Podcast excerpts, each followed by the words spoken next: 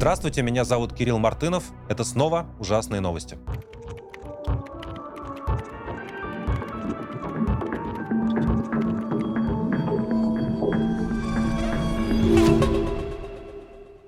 Уже в начале 23-го прошлого года великий юморист Евгений Петросян на новогоднем э, огоньке рассказывал собравшимся таким довольно таким мрачным, э, помятым жизнью людям, о том, что есть большое счастье, связанное с тем, что мы с вами живем в такой, в такой великой стране, как Россия, где много газа, где много энергии, и где всем тепло, светло, и всегда есть отопление и электроэнергия. Вот послушайте эм, юмор, прошлогодний уже, но все еще актуальный. Если ты поел, помылся, дома у тебя тепло, значит, русским ты родился – со страною повезло.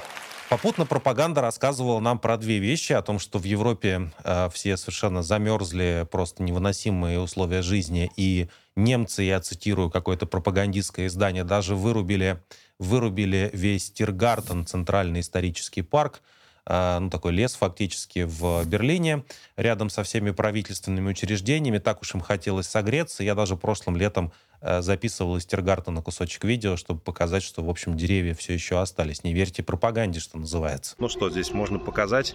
Как видите, как видите, деревья деревья на месте, слава богу, что называется. Ну и попутно, как мы говорили практически весь э, прошлый год, э, пропаганда говорила, что вот мы сейчас вгоним российская армия, российская армия вторжения, вгонит Украину в каменный век, и после этого, наконец-то, украинцы поймут, как же хорошо все-таки быть одним народом с россиянами. Вот такие уроки, уроки доброты от российской армии, от российского народа.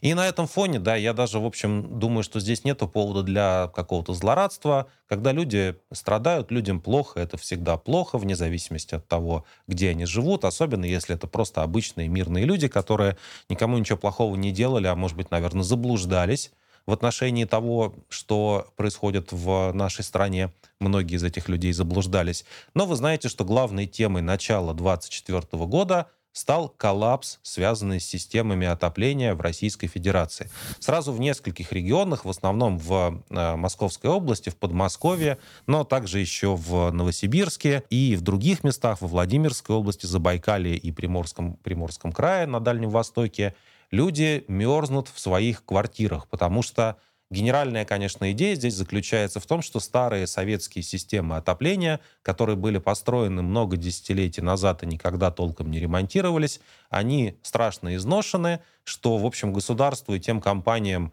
государственным тоже, как правило, которые их эксплуатируют, им плевать, что с этими сетями будет. Тепло у нас датируется государством, государство ушло на войну, не вернулось, и теперь жители электростали жгут костры для того, чтобы привлечь внимание к своей проблеме. Электросталь замерзает, а пользуемся отопительными приборами всевозможными. В домах находиться невозможно. Замерзаем! Замерзаем! Замерзаем! Посмотрите, что здесь важно, вне зависимости от того, какая у вас проблема. Ну, например, вашего мужа забрали на войну больше года назад и не отпускают обратно, об этом говорят жены мобилизованных. Или вы живете в подмосковном городе Электросталь, и у вас в квартире плюс 10 в, в, в январе у вас мерзнут и болеют дети, и вам э, самим, в общем, не очень комфортно. Самое главное, что вы с этим совершенно ничего не можете сделать. У вас нету, э, вы, не, вы не можете нормально протестовать, вы не можете, не знаю, в суд подать на государство или на компанию, которая так с вами поступает. У вас нету никакого представителя во власти, который с вами бы по-человечески поговорил. Вы можете выйти на улицу, разжечь костры и взять таб табличку, на которой будет э, написано что-то вроде «Спасите нас» мы здесь замерзаем или спасите нашего мужа, э, нашего родственника не возвращают с войны. Эти таблички, в общем, неизвестно куда э, направлены, но, по всей видимости, все-таки как бы предположительно к, некой, к некому доброму царю, вот, к верховной инстанции власти в Российской Федерации, которая олицетворена э, Владимиром Путиным. Мы сегодня еще в контексте церковных всяких приключений об этом поговорим. А, а больше, в общем, жаловаться некуда. И самое главное, что и эти жалобы, они тоже, в общем, более-менее работают в холостую. Крупнейшая авария, которая случилась, э, связана с, с этими сетями отопления, это, собственно говоря, авария на котельной в, тоже в подмосковном городе Подольск. а, произошла на 4 января, и из-за нее без отопления остались 176 многоквартирных домов, в которых живут больше 20 тысяч человек. Заметная, в общем, часть а, Подольска. И в Подмосковье в течение этого времени, вообще в России в, этой, в это время было просто очень холодно, да, такая, такие январские морозы нормальные, минус 20 градусов. Вот представьте себе, что люди в этой энергетической сверхдержаве, над которой по поводу которой нам предлагал радоваться Петросян, э, они таким образом, таким, э, в таких тяжелых условиях выживают. И когда люди начали обращаться к, к этой самой, к верховной инстанции, а у инстанции, олицетворенной Путиным, у, у него еще и выборы, так называемые, скоро совсем э, ему предстоят, он решил действовать вот в старом таком ключе. Когда-то там была такая шутка, как он значит, приехал в город Пикалево, когда Путин формально был премьер-министром, и там построил всех олигархов, дал людям работу на закрывшихся заводах. В общем, э, разобрался с ситуацией в моно городе. Это уже, наверное, больше 10 лет назад было. Теперь завод в Подольске национализируют, завод, на территории которого прошла, произошла вот эта авария. И история с этим заводом и с этой котельной, она супер загадочная, потому что, потому что управляли этим заводом в последние годы Э, вот этой, вот этой теп теплосистемой управляли какие-то, значит, сотрудники ФСБ с очень темным прошлым. А сама эта котельная находилась на более широкой на, на более широкой территории какого-то оборонного завода и по определению была связана с государством. И у нас в новой газете «Европа» вышел текст по поводу судьбы э, судьбы, значит, этой зловещей котельной еще в 90-е годы, когда ее делили всякие криминальные авторитеты. И вот доделили до такого состояния, что люди просто остались без тепла, а Путин, ну, вместо, в общем, того, чтобы решать проблемы, делает, да, в принципе, какие тут можно, могут быть э, решения проблем, остановить войну и заниматься, э, не знаю, э, заниматься обновлением деградирующей советской инфраструктуры. Наверное, только такое решение проблемы здесь можно фундаментально представить, но вместо этого он передает э, эту территорию, это предприятие в собственность государства и предполагает, что после этого все автоматически наладится. Государство уж точно про вас лучше всех позаботится. Теперь можно будет стоять с табличкой, э, на которой будет написано там «Путин, спаси нас от национализированного завода, дай тепло и помоги, значит, избавиться от такой опеки государства. Но, как мы видим, выхода, в общем, из этой ситуации никакой нету. Сейчас зима закончится и наверное, будет полегче, но в следующем году, э, поскольку э, российские власти по-прежнему не пытаются думать об интересах обычных нормальных людей, как сказал Путин накануне, э, суверенитет за колбасу мы не отдадим. Я уже объяснял, что это означает, что свою личную власть он ни при каких условиях не отдаст, сколько бы труп не взорвалось в Электростале, в Подольске или в других российских регионах, и сколько бы э, десятков тысяч людей не остались в своих квартирах без тепла. Ну и, конечно, заметим, плохо злорадствовать. Давайте не будем, как Петросян. Петросян утверждал, что вот в России такого не бывает, а, а на практике вот у нас э, такие плачевные результаты. В Новосибирске больше ста многоквартирных домов без отопления – и даже возбуждено уголовное дело. Если, конечно, всех чиновников посадить, то тепло само по себе вернется по старым советским сетям в квартиры россиян. Главной темой этой недели, по-моему, стало военно-патриотическое православие. Все-таки неделя рождественская, впереди крещенские праздники. Наверное, Путин в этот момент времени, если будет как бы в хорошем настроении, опять поплывет куда-нибудь в прорубь. Наверняка на дне проруби сидят специальные ФСБшные, ФСОшные, точнее, водолазы, как бы, которые контролируют процесс крещения э, лидера Российской Федерации в этой самой крещенской проруби в крещенской воде. Но здесь было несколько моментов. Давайте, наверное, начнем с, того, с той вещи, которая меня больше всего поразила э, в результате того, как прошло вот это Рождество по традиционному российскому календарю, когда Рождество празднуют с, в ночь на 7 января. Путин в этот вечер встречался с семьями, э, значит, чьи родственники, чьи мужья, там, отцы, братья и так далее – погибли в ходе того, что они называют специальной военной операцией.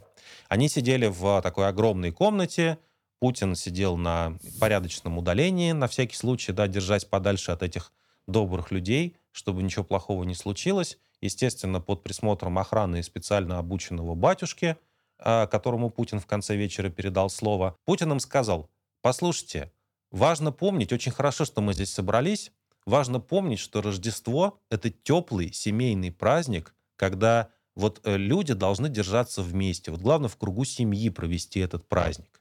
Сказал Путин и передал слово священник. Так же, как и в России э, Новый год отмечают, и Рождество также отмечают как семейный праздник.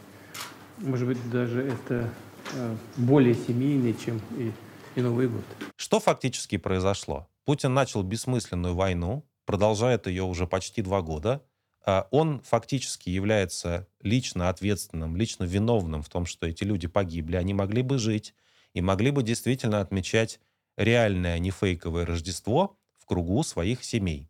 Теперь эти вдовы и э, там, значит, люди, которые остались без других родственников, они вместе со своими детьми, сиротами, они приходят к Путину, и Путин им говорит, ребята, теперь я ваша семья, понимаете, я отобрал у вас ваших реальных родных, но вы не переживайте, главное, что мы сейчас вместе. Главное, что я вот сейчас, в этот момент времени, дарую вам это семейное тепло.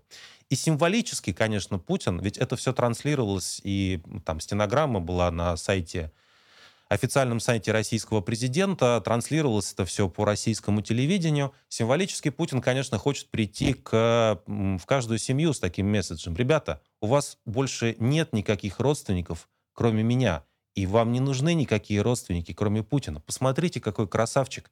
Посмотрите, какое тепло он может даровать через телевизор, как Алан Чумак 30 лет назад, когда он, э, значит, там э, советским гражданам э, банки с водой заговаривал. Посмотрите, как здорово это может работать. Вот тепло, семейное тепло, которое, которое российский диктатор передал через телевизор людям, которых он же убил на этой войне. В принципе, я думаю, что когда э, там разведенный, как известно, Путин, чья личная жизнь, чьи, даже чьи дети, в общем, э, ужасно засекречены, хотя вроде бы многие подробности уже известны, когда этот человек про семейные ценности вещает, он имеет в виду что-то вот именно в этом ключе. Давайте зафиксируем еще раз.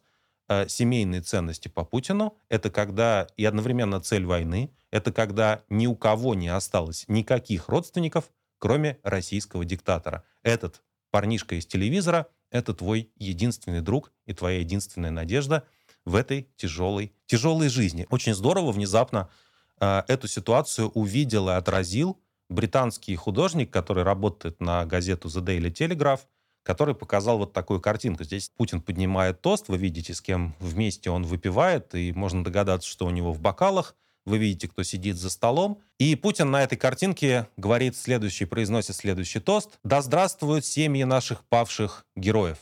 То есть он как бы благодарит и говорит, вот, ребята, пусть все-таки так все и будет, понимаете, я отправлю всех ваших родственников на убой, да здравствует, слава вам. Вы большие молодцы, что позволили мне это сделать. Вторая глубоко православная в некотором смысле слова история связана с тем, что один из самых известных московских священников, который всегда действительно, мне кажется, был на стороне своей паствы, на стороне верующих, он действительно такой христианский священник, который помнит, зачем эта религия, зачем христианство существовало, чему учил Христос, что написано во всех четырех Евангелиях – и он, в общем, не является просто обслуживающим персоналом вот этой, вот этой государственной машины, которая сейчас от лица, от лица Кремля, от лица Путина православием и духовностью управляет. Вот, ну, просто другая специальность у человека, он не менеджер, э, не менеджер православных, а христианский священник.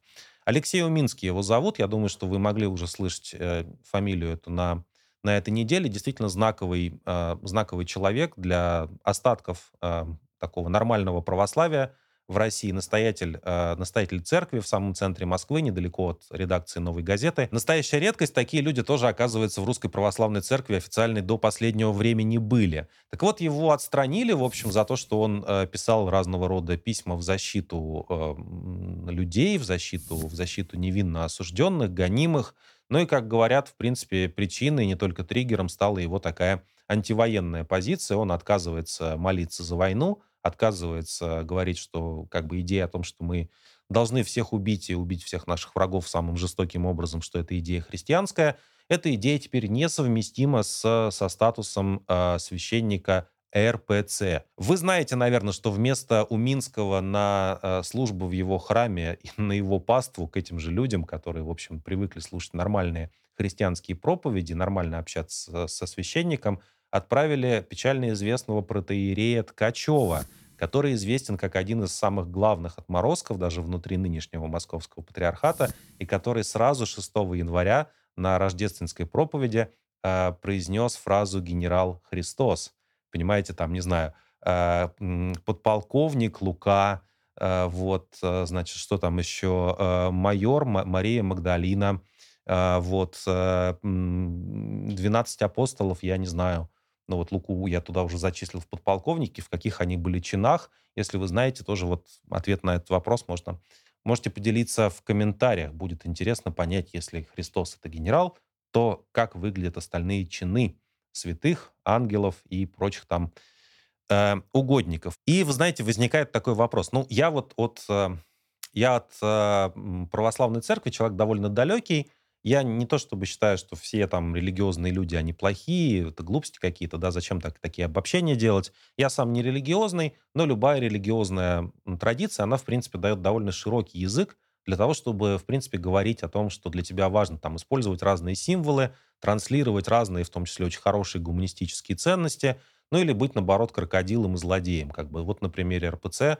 и того, что с ними случилось за последние годы, мы это очень ярко мы очень ярко видим. И, тем не менее, да, я все-таки когда-то изучал историю религии, историю церкви, когда учился в университете, э, и, и как бы часто возникает вопрос, а вот что вообще случилось с РПЦ, как бы что произошло, вот что в начале 24 года такое Московский патриархат Русской Православной Церкви. Я в данном случае говорю не как эксперт, а просто как некий посторонний частный наблюдатель, и мне кажется, что ответ относительно простой, понятный, при этом довольно страшный.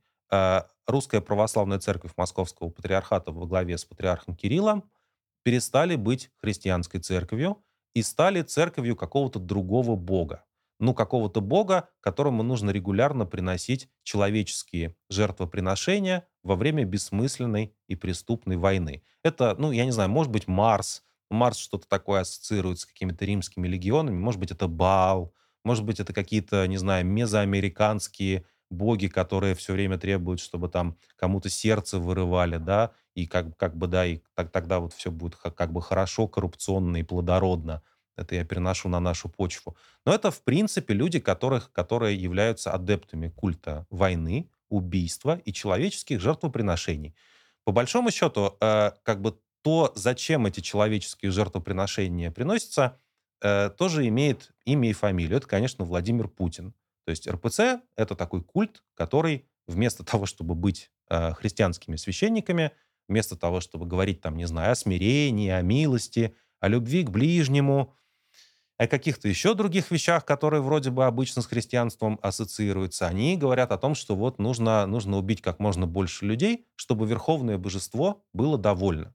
И когда на соборе русского народа, так называемом, который организован при поддержке РПЦ, и где вся эта верхушка иерархия РПЦ присутствовала, когда на огромном экране, помните, осенью прошлого года вывели два лика Иисуса, а посередине э, один лик побольше и порумянее Владимира Путина, мне кажется, они вполне себе знали, о чем они говорят. Они попрощались с христианством. Главный храм, храм Минобороны, который сделан в эстетике таких последних частей «Звездных войн», как бы кровавая империя, озаренная какими-то туманными лазерами.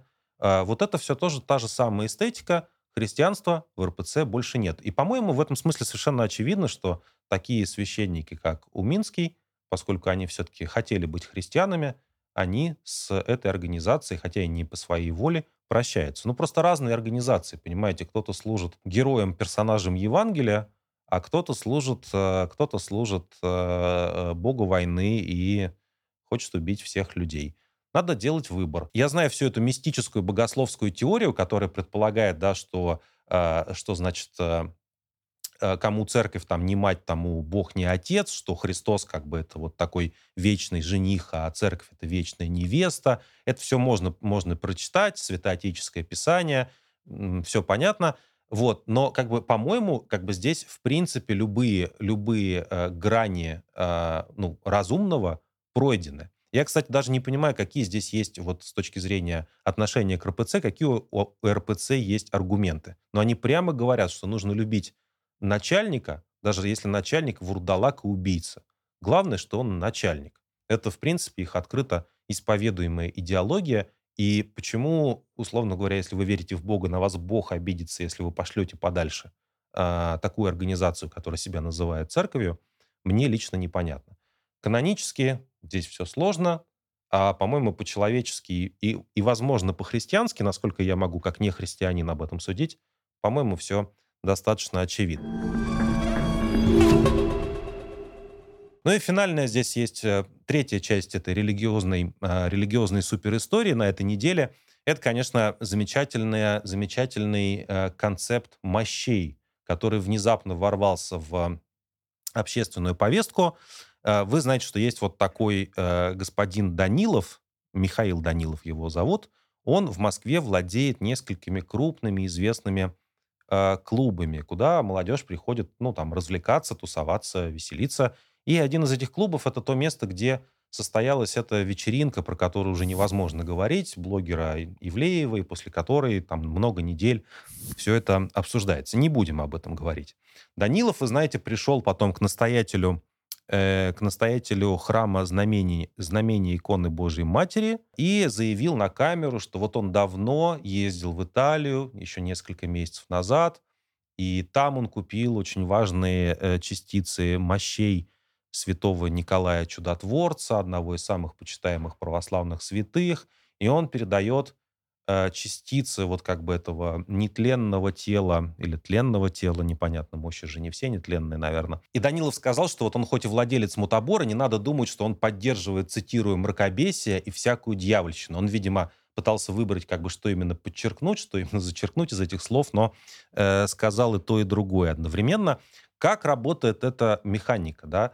А, значит, по всей видимости, вообще вся драма, связанная с этой несчастной вечеринкой, которую уже невозможно обсуждать, заключается в том, что Путину кто-то лично показал фотографии с этой вечеринки и сказал, ну как бы, и, и, и они вместе возмутились и сказали, нет, вот таких вечеринок, таких звезд нам не нужно, потому что, смотрите, и одновременно какой-то, и разрывы контрактов, и людей убирают с телевизора, из шоу, из фильмов, из новых, как Киркорова и, значит, происходят какие-то преследования этого рэпера Васио, несчастного, который в одном носке прыгал, потом отсидел 15 суток ареста за мелкое хулиганство, потом пропал, потом ему вручили повестку в военкомат, и, в принципе, сейчас могут взять и на войну отправить, и там просто убить. Это за все, все еще за носок, да, на частной вечеринке.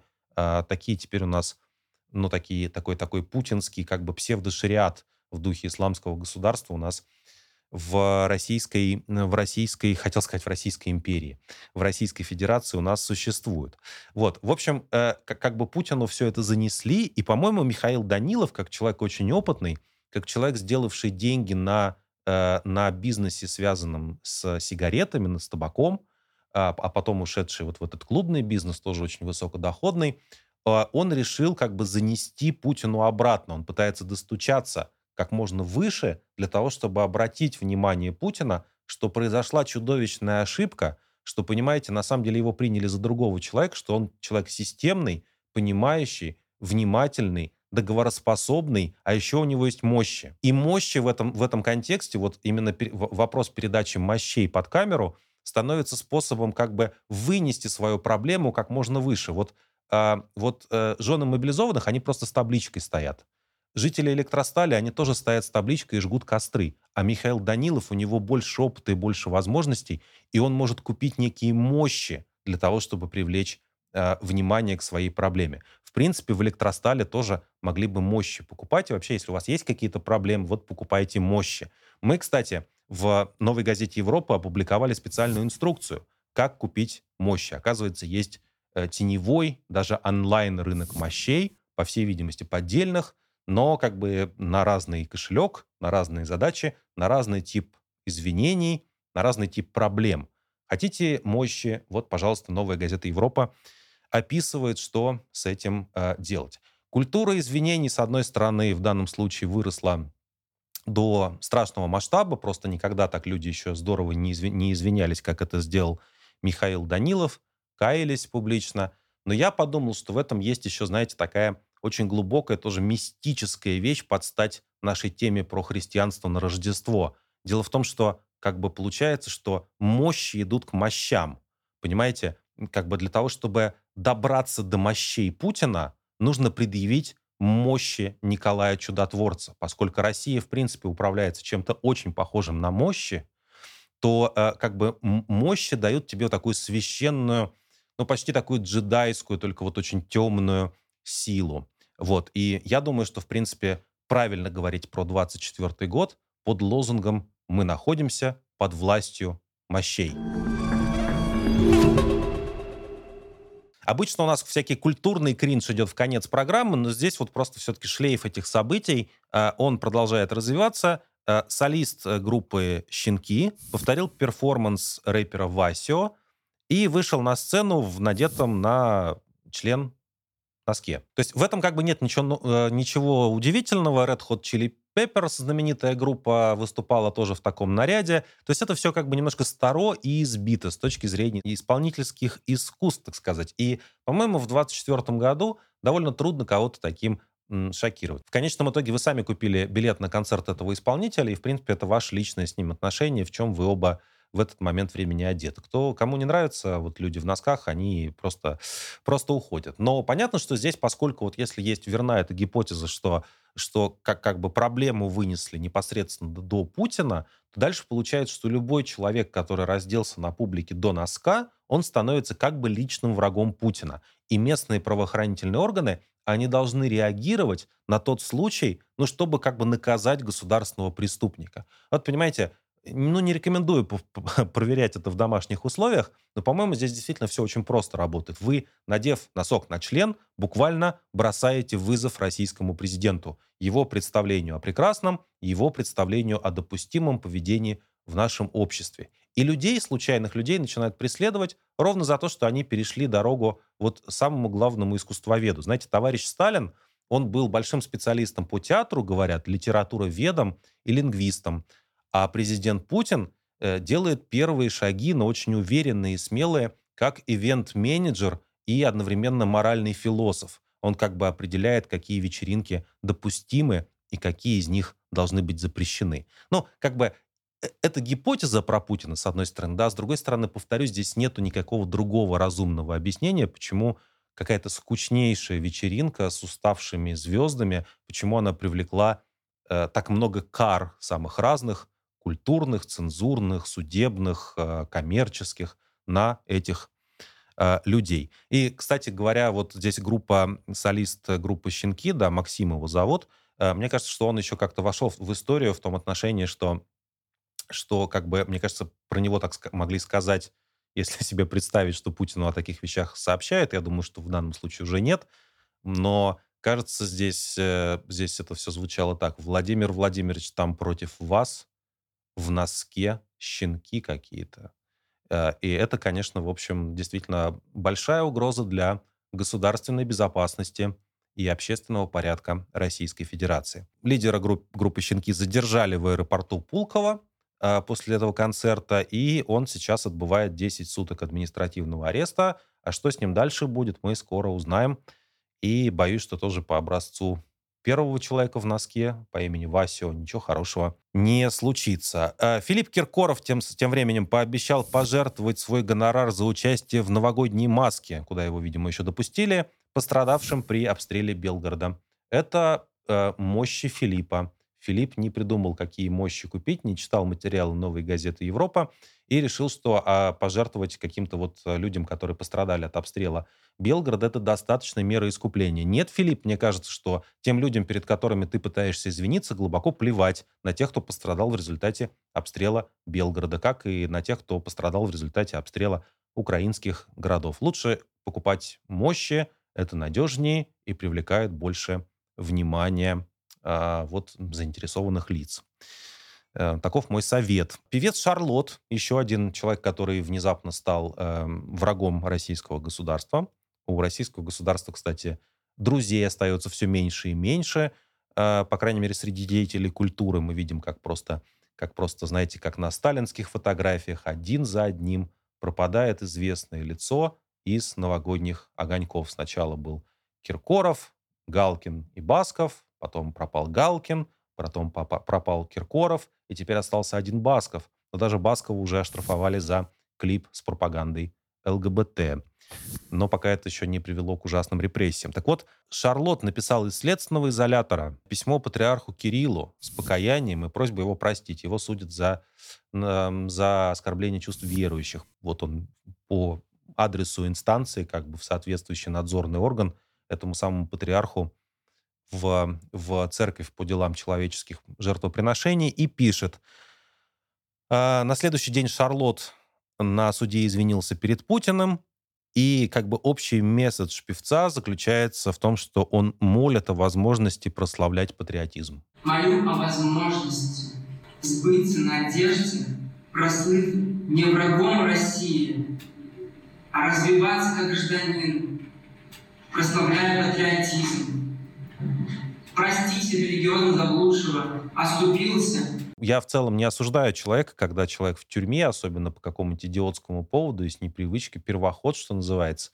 Конечно, все методы, в том числе предложение, э, значит, о том, что он будет мечтать о том, чтобы прославлять патриотизм, это все, конечно, наверное, работает. Но э, проблема, конечно, с прославлением патриотизма в таком контексте в том заключается, что это просто слушать никто не будет, и карьера певца Шарлотта э, закончится, если за ним не будут стоять, ну, какие-то, не знаю, мощные продюсерские центры, такие же, как за другим певцом на Ше. Новости нашей журналистской профессии. Э, СМИ, в частности, агентство, прокремлевское агентство ТАСС, э, сообщает о возбуждении уголовного дела по статье о фейках о российской армии против журналистки, бывшей журналистки важных историй Екатерины Фоминой, бывшей корреспондентки, в том числе и «Новой газеты» в Москве. Э, ну, Катя наш большой друг, и, по-моему, это первое уголовное дело против э, журналиста, который находится за пределами России, именно связанный с выполнением журналистом его профессиональных обязанностей. То есть человек общался с героем, задавал вопросы, писал историю, а потом против него возбудили дело про фейки.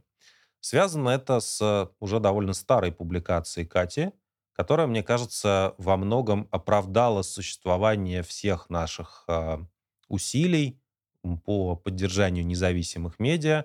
Летом 22 года она выпустила расследование о том, как один из десантников, который э, участвовал в военных преступлениях на территории Киевской области, как он в, практически в прямом эфире в ходе видеозвонка признается Кати Фоминой в том, что он сделал, в том, что он убил гражданского, что он, в том, что он грабил людей, и в то, что он об этом рассказывает, потому что большая часть его сослуживцев погибла. А он хотел бы, чтобы эти все ребята все-таки жили, и поэтому вот он хоть в чем-то признается журналисту прямо сейчас. Мне кажется, это вершина, в общем, той работы, которая должна была быть направлена на сбор данных о действиях российской армии на оккупированных территориях. Именно по этому поводу возбуждается большая часть, по, этому, по этой теме возбуждается большая часть уголовных дел про фейки. Это все с Бучей связано. Ну, э, Катю поздравлять тут в данном случае не с чем. Просто понятно, что э, профессия, она и так уже запрещена фактически с 22 года. А теперь, видите, сразу ты журналист, следовательно, уголовник, если не пишешь все по-коношенковски. А мы, как вы знаете, по-коношенковски не пишем и не говорим. Ну, тут уже, в принципе, мне кажется, все, наверное, сделали а, свой выбор. Что я могу сказать? Следите за дальнейшей карьерой а, Кати Фоминой. Надеюсь, что она будет прекрасной и успешной. Читайте важные истории, читайте новые газеты. А, сборище криминально опасных элементов.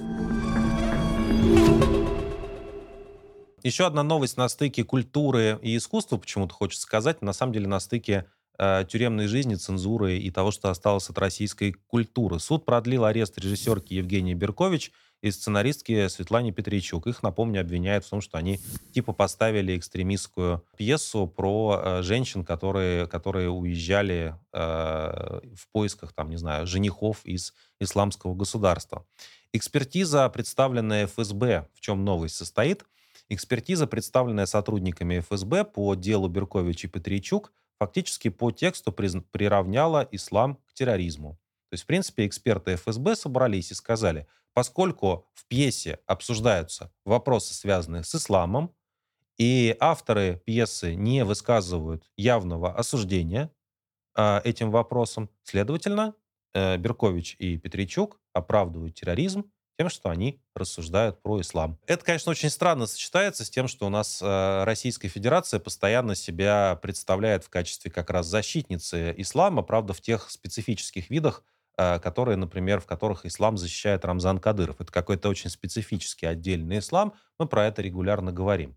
Но когда дело доходит про, про другие институты э, этой веры, защитников у ислама как-то становится сразу меньше, а, например, ФСБшникам, спецслужбистам, безграмотным экспертам можно просто взять и объявить там целую мировую религию. Опять же, у нас какой-то сегодня религиозный выпуск получается, где там сотни миллионов верующих. Просто все сказать, да, ребята, это все, скорее всего, террористы. Вот что нам говорит ФСБ. И попутно еще обратите внимание, это на самом деле системная проблема, это не история про безграмотных экспертов.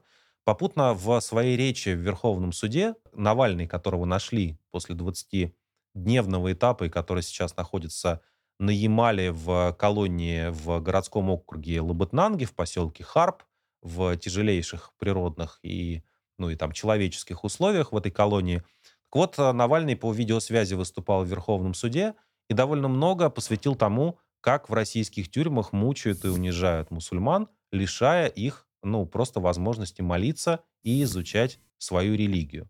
Тоже как бы логика очень простая. Если вы читаете в российской тюрьме э, какую-то исламскую книгу, мусульманскую книгу, то вы, скорее всего, экстремист. Так рассуждают э, в колониях. Поэтому, может быть, мы вам дадим Коран или какую-нибудь другую разрешенную книгу, но только одну, а вот несколько книг по религии вам уже иметь в вашей камере запрещено, несмотря на то, что никаких законов, запрещающих это, не существует. Потому что, в принципе, тюремные чиновники считают, что, ну, фактически религия, изучение религии в тюрьме, если это не официальное РПЦшное вот это православие, это тоже, в общем, какой-то страшный экстремизм. Таким образом, в общем, сотни тысяч людей подвергаются системным унижениям, и хочется задать риторический вопрос, а куда смотрит Рамзан Кадыров, который так защищал э, Коран от надругательства и как бы заявлял, что вот все, все значит, получат по заслугам, все, кто оскорбляет э, символы его веры. Понимаете, очень избирательные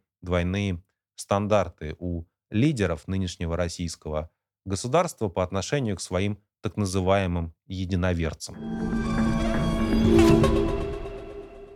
Мир тем временем, кажется, стоит снова на пороге еще одной войны или более крупной войны на Ближнем Востоке и вообще во всем этом регионе. Потому что в ночь на 12 января США и Великобритания нанесла ракетные, нанесли ракетные удары по объектам группировки хуситов в, на территории Йемена.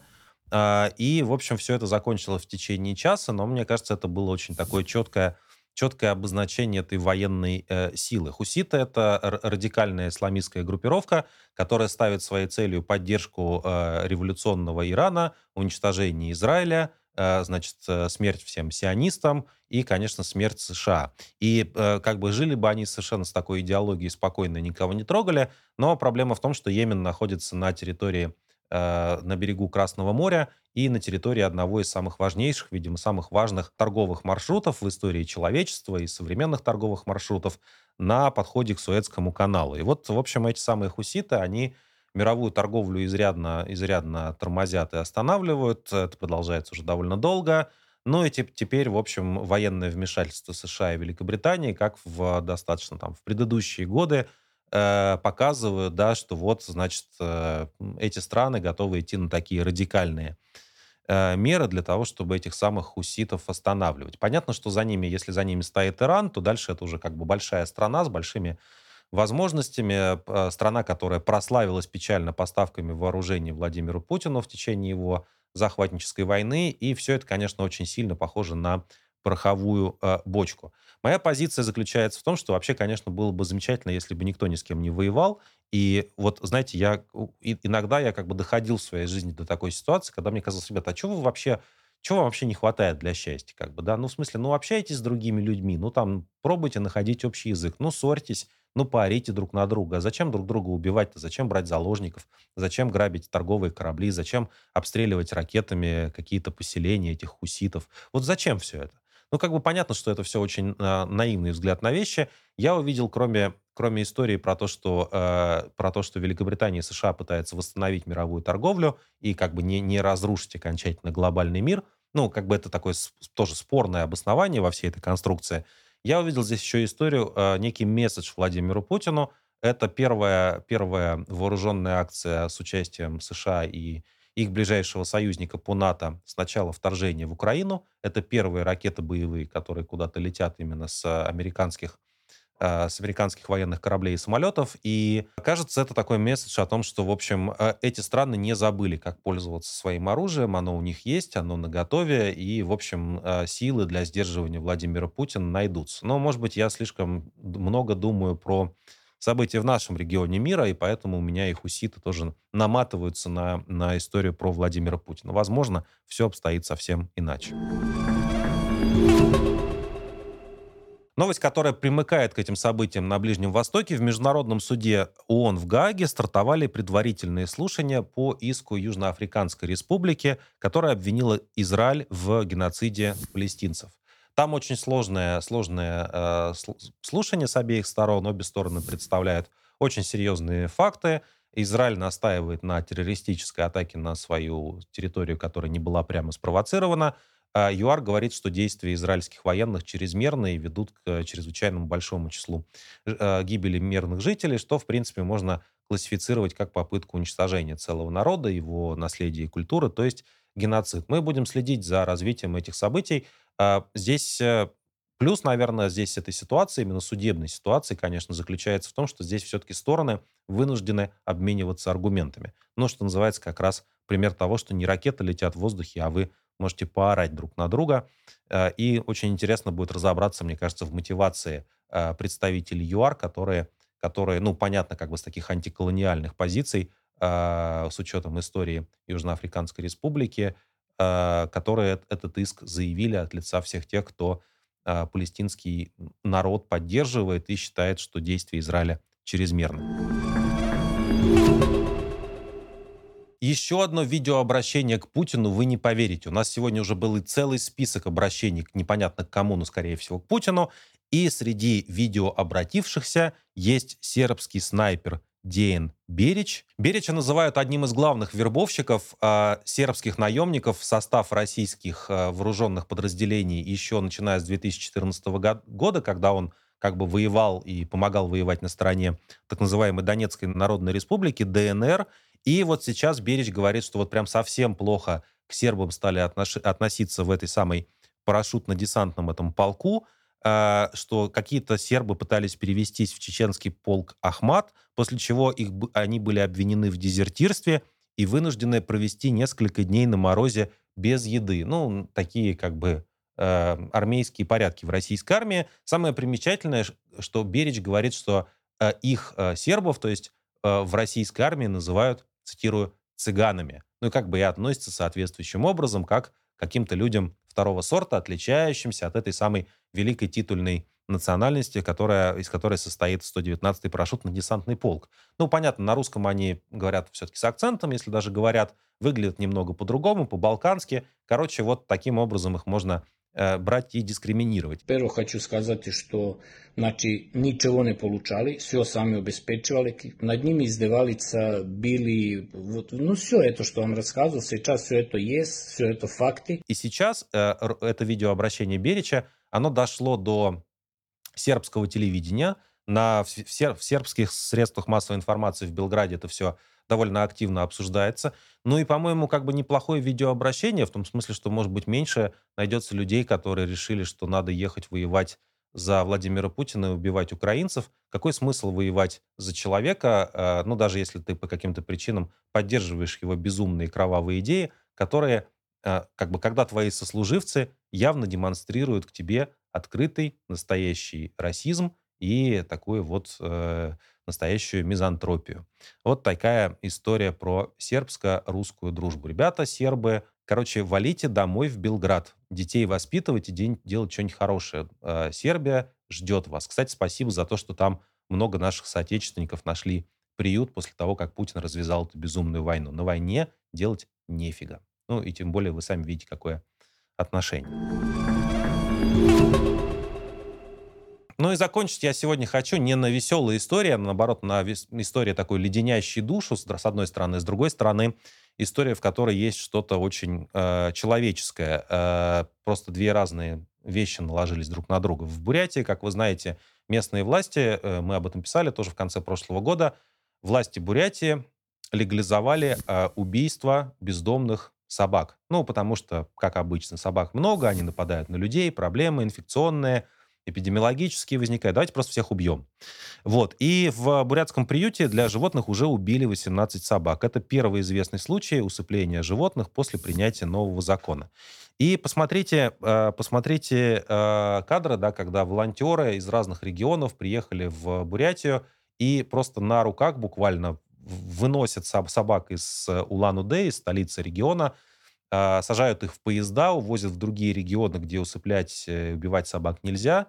Это какая-то история про то, что вот внутри такой, знаете, как бы спящей, воюющей России, погруженной в, в этот бесконечный летаргический сон про мощи Путина, а, внутри этой страны есть э, люди, которые способны к состраданию и к милосердию. Естественно, естественно, никто никогда в этом не должен сомневаться. Они поехали спасать собак, потому что это все, что они могли сделать ну, человечного в условиях, когда мы не можем остановить э, войну. Если так нужно относиться к собакам, то, конечно, всем очевидно, что людей тоже убивать не нужно. Правда ведь? Это были ужасные новости. Первый выпуск в 2024 году. Мы будем работать для вас регулярно. Если вам нравится то, что мы делаем, поделитесь этим видео, если вы находитесь не в России, с теми, кто вас читает в социальных сетях. Подписывайтесь на наши каналы в Телеграме, на Ютубе. Это безопасно, даже если вы в России. Ставьте лайки пишите комментарии. До встречи на следующей неделе.